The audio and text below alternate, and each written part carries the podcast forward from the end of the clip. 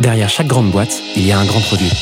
Derrière chaque grand produit, il y a des gens talentueux, passionnés et ambitieux. Oh, that's music to my ears. On les appelle Product Manager, CPO ou Product Leader. Oh, yes, yes. Quel que soit leur titre, ils ont tous la même mission. Devenir la clé de voûte de leur entreprise à la croisée du design, du business et de la tech pour créer les futurs produits indispensables de demain. Well, that's excellent. Clé de voûte, c'est le podcast des products pour les products. Chaque semaine, je te fais passer un moment aux côtés des meilleurs leaders du produit français. Avec une mission, te livrer tous leurs secrets, méthodes et apprentissages pour devenir toi aussi la clé de voûte de ton entreprise. You know what? I like that idea. Ce podcast est rendu possible par Stellar, un accompagnement que j'ai lancé pour aider les products qui veulent propulser leur carrière. Oh, what's gonna happen to me? Que tu réfléchisses à ta prochaine aventure ou que tu veuilles décupler ta progression, notre équipe et nos mentors sont à tes côtés et t'accompagnent à travers des programmes sur mesure. No. Viens les découvrir sur wearestellar.io ou via le lien en description de l'épisode. Je m'appelle Timothée Frein et bienvenue dans Clé de voûte. Aujourd'hui, j'ai le plaisir d'accueillir François Le Pichon sur Clé de voûte. François a démarré dans le produit en lançant un studio de design il y a 15 ans. Après avoir accompagné des dizaines de produits tech puis vendu son studio, il rejoint Molotov en 2018 en tant que CPO. Quatre ans plus tard, il prend la direction produit de la startup Ariani où il évolue encore aujourd'hui. François vient sur Clé de voûte nous partager ses challenges et nous livrer 5 tips pour appliquer le lean dans une boîte. En deuxième partie d'épisode, il revient sur trois apprentissages tirés de ses nombreuses années dans le produit. Je te laisse quelques secondes pour te concentrer et je te souhaite une bonne écoute. Dans cette partie, tu viens nous parler d'un challenge, euh, je dirais orga, vu le sujet, euh, que tu as, j'imagine, euh, bien poncé chez, euh, chez Ariani et peut-être dans des précédentes expériences. D'où il vient ce challenge et c'est quoi exactement? Alors le challenge, c'est euh, l'organisation Lean, ce framework de travail. Euh, et en fait, je, je pense que je fais du produit pour faire du Lean. Donc en fait, c'est- mon seul intérêt. C'est que je, je pense que c'est le Lean qui va permettre, qui permet de faire avancer les produits de la façon plus efficace. T'es passionné par le lean ou par le produit?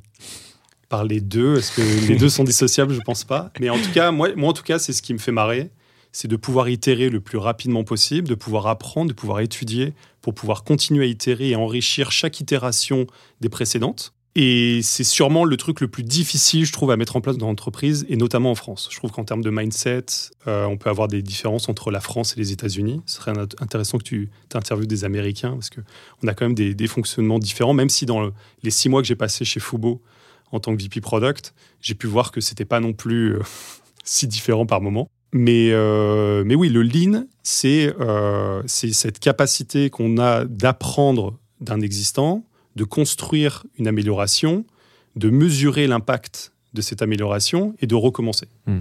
Et plus ce cycle d'itération est rapide, plus tu t'amuses. Ce qui est marrant, c'est qu'on entend quand même beaucoup parler. Alors, il y a des gens qui ont fait des études un petit peu, euh, que ce soit dans l'industrie même physique. Moi, j'en viens, je viens de là, tu vois. Moi, je suis ingénieur mécanique à la base. Euh, disclaimer pour ceux qui ne savaient pas. Et le lean, j'en entendais parler parce que dans l'industrie, avec Toyota, etc., tu vois, c'est des, méthodologies qui ont été appliquées vraiment, mais poncées, quoi, euh, dans les, dans les usines. Euh, on entend parler aussi euh, via euh, tout ce qui est le lean startup qui est arrivé un peu après toi que tu commences dans le produit, en tout cas synthétisé dans un bouquin. Je crois que c'est Eric Rice à l'époque qui fait ça, de mémoire. Dans le bouquin, hein, c'est pas lui qui a inventé le, la méthode. Mmh. Bref, on entend parler pas mal dans l'écosystème entrepreneurial et product. Toi, tu dis que c'est quelque chose qui est. Euh, on peut pas faire de produit sans Ou qu'est-ce qui fait qu'aujourd'hui c'est si important pour toi, euh, le lean? Je ne sais pas si on peut pas faire de produits sans, mais je pense que c'est vraiment intrinsèque à- au product management. C'est que euh, et si et après, je, je- comme j'ai dit, c'est un truc assez personnel et ce que je vois aussi de mes équipes et de chaque product avec qui j'ai travaillé et chaque d'ailleurs, même les techs, hein, même les devs qui, qui s'intègrent dans des, dans des organisations product, on veut itérer, on veut apprendre. On veut analyser la data, on veut apprendre de ce qu'on fait pour pouvoir avancer. Si tu as moi, j'avais récupéré un, un- un product, il, avait, euh, il venait d'une boîte, la roadmap était faite sur un an avec euh, 3-4 items. T'as pas envie de travailler dans une organisation qui est comme ça. Tu as envie de travailler dans une organisation, alors bien sûr, ça se fait pas n'importe comment, mais qui a des objectifs clairs et qui permet et qui empower les équipes pour avancer le plus vite possible et d'itérer le plus vite possible. Parce que on, se retrouve dans des organisations aujourd'hui, on va être pré-product market fit, où on va être en série A, série B, ou après on veut être en pré-IPO, et dans tous les cas, il faut avancer. Dans tous les cas, faut, faut shipper, faut shipper, créer de la valeur, apprendre de ça, recommencer, recommencer, recommencer. Et si ça s'appelle pas le lean, euh, je sais pas comment ça s'appelle. Ok, hyper clair. Donc toi, tu le manifestement, tu euh, l'officialises un petit peu cette méthode Tu la mets en place dans les organes dans lesquels tu évolues, c'est ça? Ouais, ouais, en tout cas, j'ai- je- je- j'essaye. J'essaye. Ouais. Je n'ai pas la prétention de- de- d'y d'y arriver. Je pense qu'il y, a des- il y a des points euh, où il y a du succès, il y a des points, il y a des points d'attention de, de. Et des conseils, des choses que j'ai pas réussi à craquer. Et C'est un peu ça que j'essaie de partager aujourd'hui avec toi. Justement, j'allais te poser cette question, tu fais une super transition. Donc, ce que tu disais, c'est que globalement, il y a une manière de mettre en place le lean. Il y a peut-être plusieurs manières d'ailleurs. Toi, tu vas juste nous expliquer comment tu fais euh, dans, euh, quand tu prends la casquette d'un leader au, au produit. quoi. Euh, Est-ce que tu pourrais peut-être nous donner un peu, pour pas qu'on se perde, les quelques points qu'on va aborder et creuser ensemble? Ouais, bien sûr, bien sûr. J'ai ressorti cinq points, cinq conseils, cinq axes de, de réflexion, souvent pratiques ou philosophiques, qui permettent pour moi d'implémenter euh, plus facilement euh, le lean au sein des entreprises, sachant que personnellement, j'ai une, culture et une expérience plutôt sur les organisations agiles en squad. Je suis un gros euh, défenseur du modèle squad. J'ai pas forcément exploré grand chose d'autre non plus, mais c'est quelque chose, je crois, par, par, par définition, par le, par le livre et par les faits. Je crois beaucoup à ce modèle-là, donc ça s'applique plutôt à ça. Et après, dans mes conseils, j'évite de re-rentrer dans les trucs, on peut dire, un, peu déjà très couverts dans d'autres choses sur euh, les priorisations et ainsi de suite.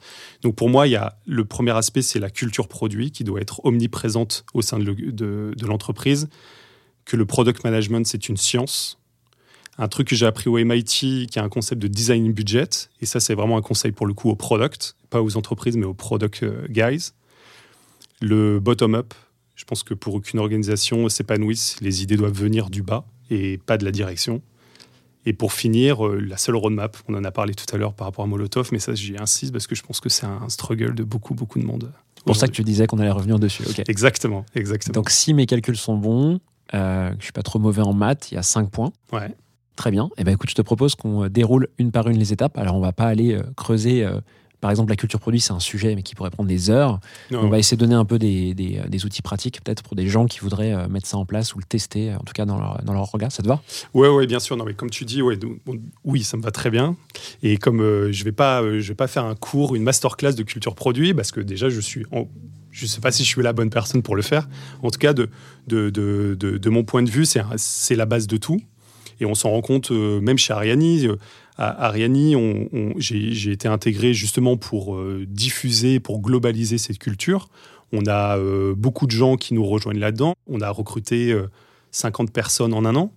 Et donc, c'est autant de personnes euh, justement à acculturer, à accompagner, à bien faire comprendre le rôle du product management et qu'on est là avec ce, point fondamental, qu'on est là pour régler des problèmes. Enfin, on est sur clé de voûte. Je pense que tout le monde dans l'audience, ça paraît euh, normal de faire du problem solving, mais c'est pas normal pour tout le monde. Et ça, tant que l'entreprise en, général n'est pas accoutumée au fait que le product manager, lui, c'est trois missions pour moi. C'est de ré- résoudre des problèmes, prioriser les solutions et mesurer l'impact de tout ça. Tant que c'est pas clair pour tout le monde, il va y avoir des frictions. Et donc, ça va à l'encontre de la culture produit. Donc, pour moi, c'est vraiment c'est la base de ça. Et pour le coup, les, Américains, euh, et notamment euh, Mike, qui était le, CPO de Fubo, il avait que ce mot à la bouche, c'était Move the Needles. Et ça, j'adore ce truc-là. En fait, c'est que tu, vas mettre en place donc, euh, des OKR, plein de choses. J'imagine que c'est déjà aussi connu de ton audience, mais donc des, indicateurs de succès de ce que tu vas faire. Et, à la manière d'un compteur mécanique, avec une aiguille, tu viens de la mécanique, tu vas essayer de faire bouger l'aiguille. C'est-à-dire que là, aujourd'hui, ton taux de transfo, il est à 1,4%. Tu veux le faire passer à 2. Et en fait, tu vas regarder quelles actions tu vas faire au sein de ton produit, en sein de nouvelles fonctionnalités, pour faire bouger cette aiguille. Et ça, c'est c'est pas que le rôle du produit.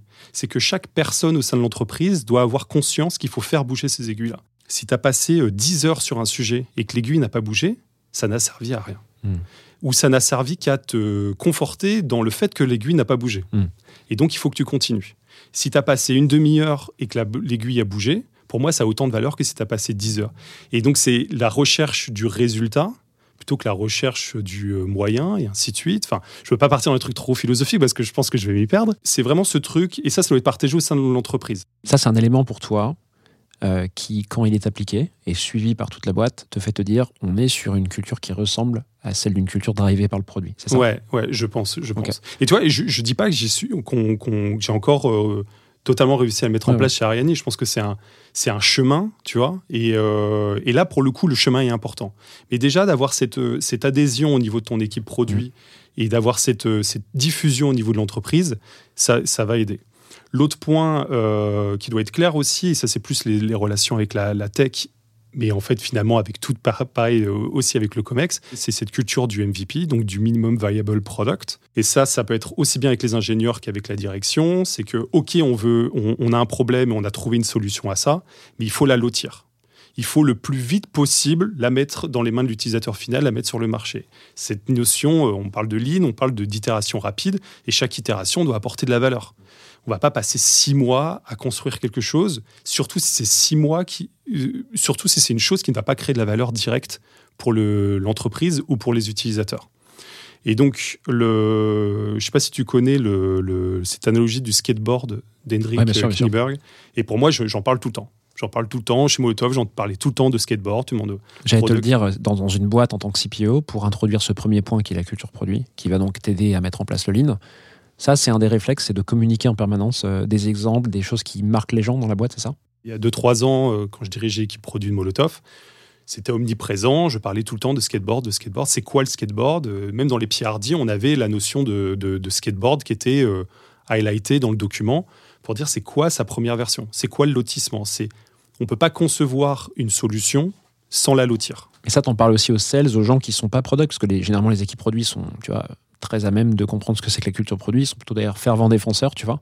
Le plus dur, c'est d'aller Ah, l'expliquer aux tech, avoir, aux euh, sales, tu vois. Ouais, mais tu peux avoir, après je vais en parler aussi un petit peu, mais tu peux aussi avoir des products qui ont que des grosses idées. Ouais. Et qui, euh, qui vont à la recherche d'idéal Ok. et qui vont pas forcément euh, se dire ça ne sort pas tant que c'est pas par- tant que c'est parfait. Moi, je suis, je suis un gros euh, fervent du done is better than perfect Mhm. et qui fait que une première itération va créer de la valeur. Et la deuxième aussi, la deuxième aussi. Et même si c'est pas parfait, même si c'est- c'est- c'est c'est- c'est un petit peu bancal, ça va faire quelque chose. Ça Mhm. va avoir un impact. Est-ce que l'aiguille va bouger? Oui, non. Et on va le savoir le plus vite possible. Donc pour ce premier point, ce que je comprends, c'est que euh, la culture produit, on a, tu vois, j'ai fait un raccourci dans ma tête en t'écoutant. Je me suis dit, ok, ça veut dire qu'il vient avec son grand drapeau marqué culture produit dans toute la boîte pour faire comprendre aux gens ce que c'est. Toi, tu dis qu'en fait, le premier geste, c'est d'abord d'appuyer très fort au sein de ton équipe produit pour que eux vraiment euh, bah, comprennent vraiment parfaitement le truc avant de pouvoir aller le défendre ailleurs euh, dans la boîte, quoi. C'est une très bonne transition sur, ce que, sur, mon, sur mon autre point qui est sur euh, ben, l'organisation squad. C'est qu'une fois que, t'es- que la culture et que ton, ta stratégie produit d'un point de vue opérationnel est comprise par tes équipes, tu as dans chaque squad un product et qui sera l'ambassadeur et qui sera le chancre finalement de cette philosophie-là. Et, et c'est pour ça que je crois beaucoup à ce modèle. Et tu arrives même à un moment où, et euh, coucou Stéphane, c'est qu'on va avoir des gens qui étaient alors plutôt euh, euh, enthousiastes à l'idée d'avoir du produit, un moment un peu réfractaire à cette stratégie de cadrage, de résoudre des problèmes, de documenter les choses et tout. Et puis aujourd'hui, qui maintenant, euh, s'il n'y a pas un sujet, il n'y a pas un product dessus, il s'est dit, oulala, là là, moi je préfère pas travailler dessus Mhm. parce que je sais pas où on va. Et ça, c'est un lead tech qui maintenant euh, défend euh, la vision produit qu'on a commencé à mettre en place. Donc ça, c'est super. Donc on a des gens qui étaient soit neutres, soit réfractaires, et qui deviennent des ambassadeurs après. Donc là, ça veut dire que ça avance. Donc une fois que tu as défendu euh, ce premier point, enfin que tu as mis en place un peu ce premier point, euh, c'est quoi le deuxième point Tu peux nous rappeler euh, que tu avais en tête? Le deuxième point, c'est le, le, le- mais qui va avec la culture, qui est un point Ouais. de culture qui se, qui se complète à la culture, c'est que le product management, c'est une science. Ça, pour moi, je suis catégorique. Je, tu pourras l'écrire sur ma tombe. Pour moi, c'est une science. Le product management, c'est basé sur des faits et des chiffres et rien d'autre. Il y a une part de magie, il y a une part d'intuition, tu vois, mais c'est la petite, toi, c'est le- les, petits copeaux de chocolat que tu mets à la fin de ton dessert. Mais tout le reste, c'est une science, c'est c'est de la chimie. Je compare les product managers comme des laborantins. Il y a un problème, euh, c'est la maladie. euh, le produit, c'est le vaccin. Et tu fais des itérations pour trouver le meilleur vaccin à cette maladie ou le meilleur, le solution à ce problème. Et tu peux pas le faire juste parce que tu t'es, as réfléchi sous la douche. Tu vois, tu as besoin de, d'insight, tu as besoin de, d'informations, tu as besoin de data, tu as besoin de mesurer ce que tu fais, de mesurer ce que font les autres, d'étudier le marché, de benchmarker. Et donc, encore une fois, tu reviens sur la culture produit parce que tu as besoin aussi que le reste des équipes soient conscients de ça, que, le que toi, ton travail, tu peux pas le faire sans données, sans insight. Et donc, si tu veux faire une, pro- une discovery euh, en bonne et due forme, tu as besoin d'être alimenté. Et donc, tu as besoin que les gens au service client, au marketing, euh, au sales et ainsi de suite t'alimentent de données pour que toi, tu puisses retranscrire tout ça en product management. Et ça, c'est c'est- vraiment, c'est vraiment capital si en plus on veut euh, ben, processer le truc. Quoi. Moi, j'adore les process, j'adore les frameworks. Et donc, dans, dans, dans le lean, donc tu vas construire, il faut bien commencer quelque chose. Tu vas, euh, tu vas apprendre, tu vas mesurer, pardon, euh, ce que tu viens de faire et tu vas apprendre et tu vas continuer. Et donc la partie, justement, le, le product est une science, comment tu l'appliques concrètement dans une boîte? C'est- lié à ton premier point, c'est-à-dire de, de se dire... Alors, euh, tu l'appliques. Alors, bien sûr, tout ce que je dis, c'est plein de petites choses diffusées, infusées au sein des équipes. Mais euh, on avait un point en- encore ce matin où euh, on avait une fonctionnalité, on- il y, avait un fonctionnement avec un client final qui provoquait une espèce de edge cage de, suivant comment tu l'utilisais. Je ne veux pas trop en dire. Et ça commençait en 9h du mat, euh, sur un call Zoom, euh, comme ça, à dire tiens, mais on va faire tel changement. Je fais, vous êtes sûr?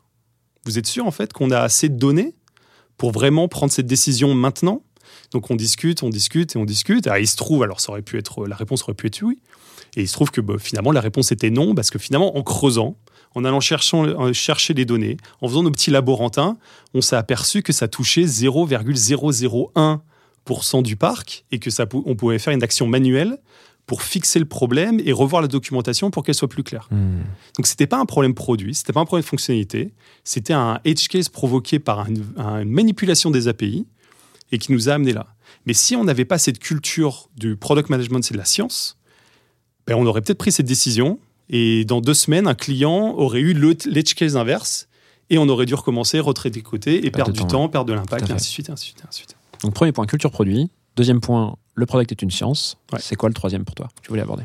Alors ça, c'est quelque chose que j'ai vu au MIT euh, assez rapidement. Donc j'ai pas tant de données, euh, de données, euh, comment dire, j'ai pas de, de- de littérature autour de ça, mais c'est un truc qui s'appelle le design in budget. Et j'ai beaucoup aimé. Au MIT, c'était une formation pour des, des inventeurs et des, des- des mecs qui faisaient de l'innovation dans l'industriel. C'était des ingénieurs, quoi, des mecs qui faisaient des machines qui allaient créer des fusées pour aller euh, conquérir l'espace. C'était pas tant pour faire de, de- euh, Du PM. voilà, donc il n'y a pas des, des trucs un peu, plus, un peu moins euh, légers euh, que ce qu'on peut faire nous dans la French Tech, on va dire. Et les mecs, ils ont un budget. Ils ont un budget. Et donc, ils doivent designer dans ce budget. C'est des super inventeurs, des mecs, ils ont des brevets, ils ont 100 brevets. des mecs géniaux, mais ils doivent se, se, se- se- se conformer au budget. Ils peuvent pas avoir une brillante idée si elle n'est pas euh, budgétisable. Et dans le product, et ça c'est ce que je dis au PM, c'est qu'on doit toujours se référer au budget. Le budget dans nos organisations, c'est la vélocité. Donc c'est la capacité à faire de l'équipe dans laquelle on travaille. Et donc, si j'ai une toute petite équipe et que j'ai une idée qui va demander un travail colossal, bah, j'ai très peu de chances pour que cette idée aboutisse. Et donc ça veut dire que ça va mettre beaucoup de temps pour qu'elles arrivent sur le, dans le main des utilisateurs ou sur le marché, pour que je puisse apprendre des choses et puis je pu- puisse faire des itérations autour de ça.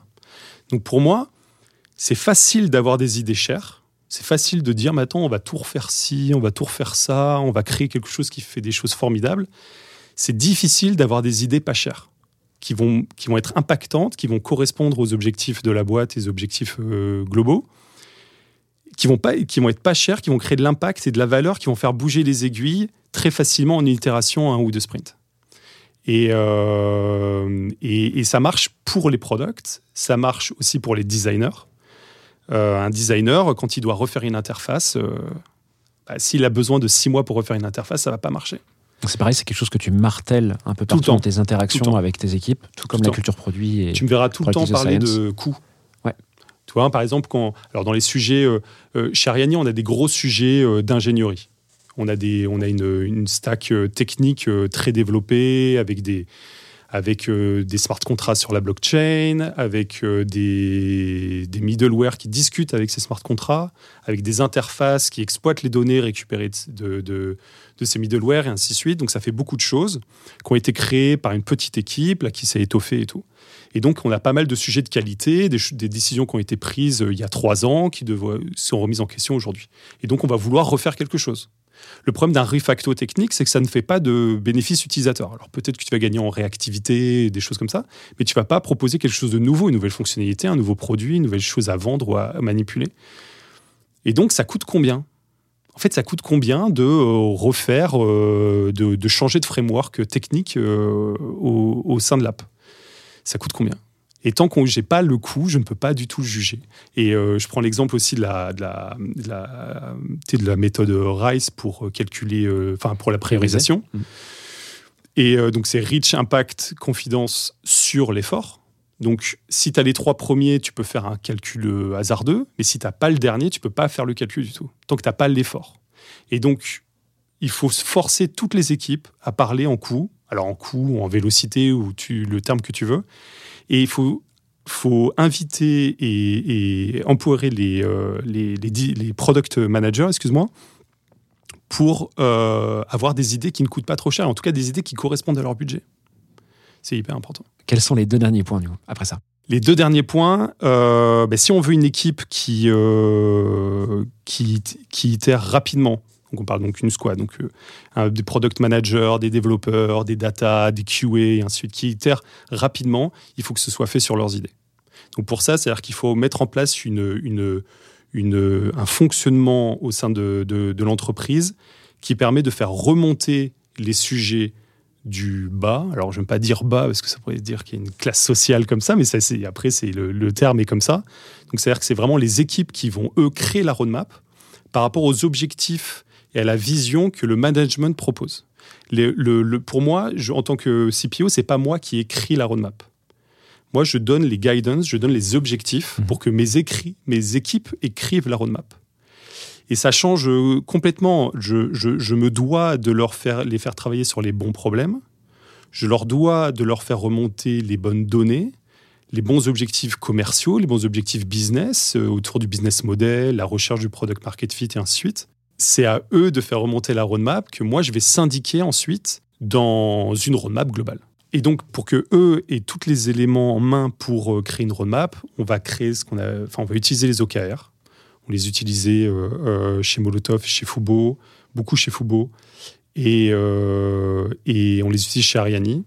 Et donc, ces OKR qui sont définis par le management vont permettre aux équipes de, de faire ça. Et moi, en tant que CPO, je vais créer ce qu'on appelle des roadmap guidance, donc un document, un petit paper que je fais en, prévision d'un quarter, où je vais euh, vulgariser, expliquer, donner des conseils, euh, tu vois, pour mes différentes squads, pour les diff- et d'ailleurs c'est pas forcément par squad, c'est plus des, enjeux globaux. Quand je dis qu'il faut qu'on améliore la plateforme, je vais je vais faire re- remarquer tel problème euh, qu'on a ici, tel problème qu'on qu'on a euh, là, et tout ça va permettre de créer, de leur permettre de créer la roadmap. Et donc, tu as indiqué en, tout début de, partie, de cette partie, qu'il y avait cinq points, le dernier étant de mémoire la roadmap, justement, pour faire le lien avec ce que tu viens de dire. Il s'agit de quoi exactement? Tu parlais de, faire une seule roadmap euh, pour mettre en place le lean, c'est-à-dire? Ouais, encore une fois, le lean, c'est la recherche de l'impact, c'est la recherche de l'efficacité, d'avoir les itérations les plus courtes et les plus efficaces possibles.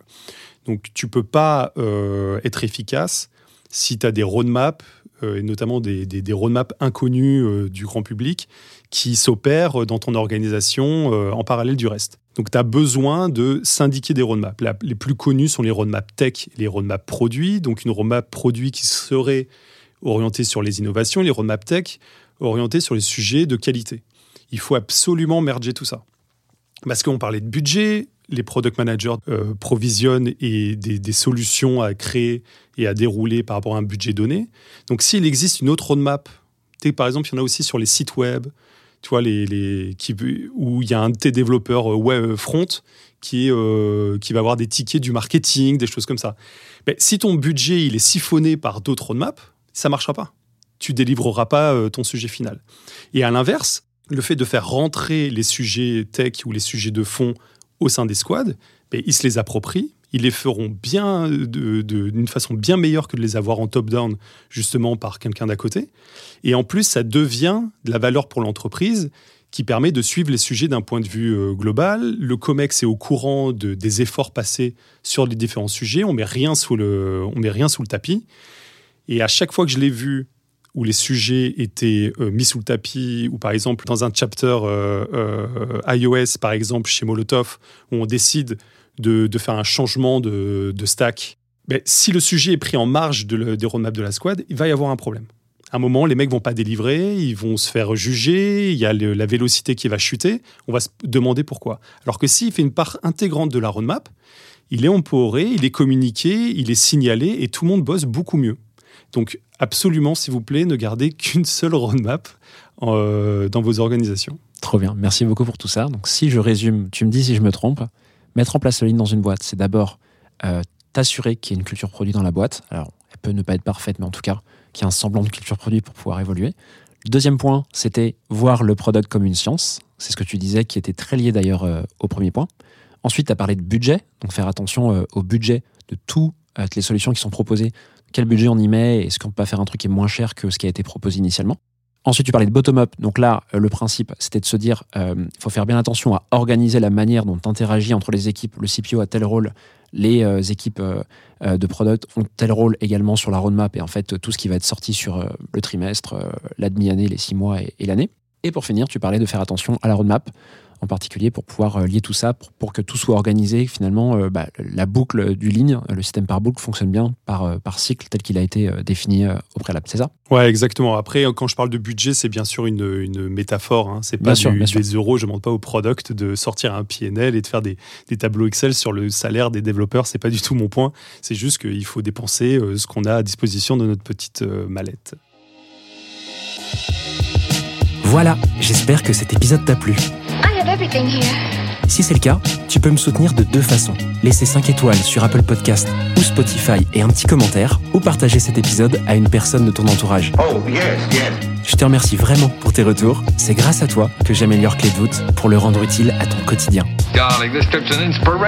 N'oublie pas, si tu réfléchis à ta prochaine aventure ou à décupler ta progression, nous avons l'accompagnement qu'il te faut sur wearestellar.io.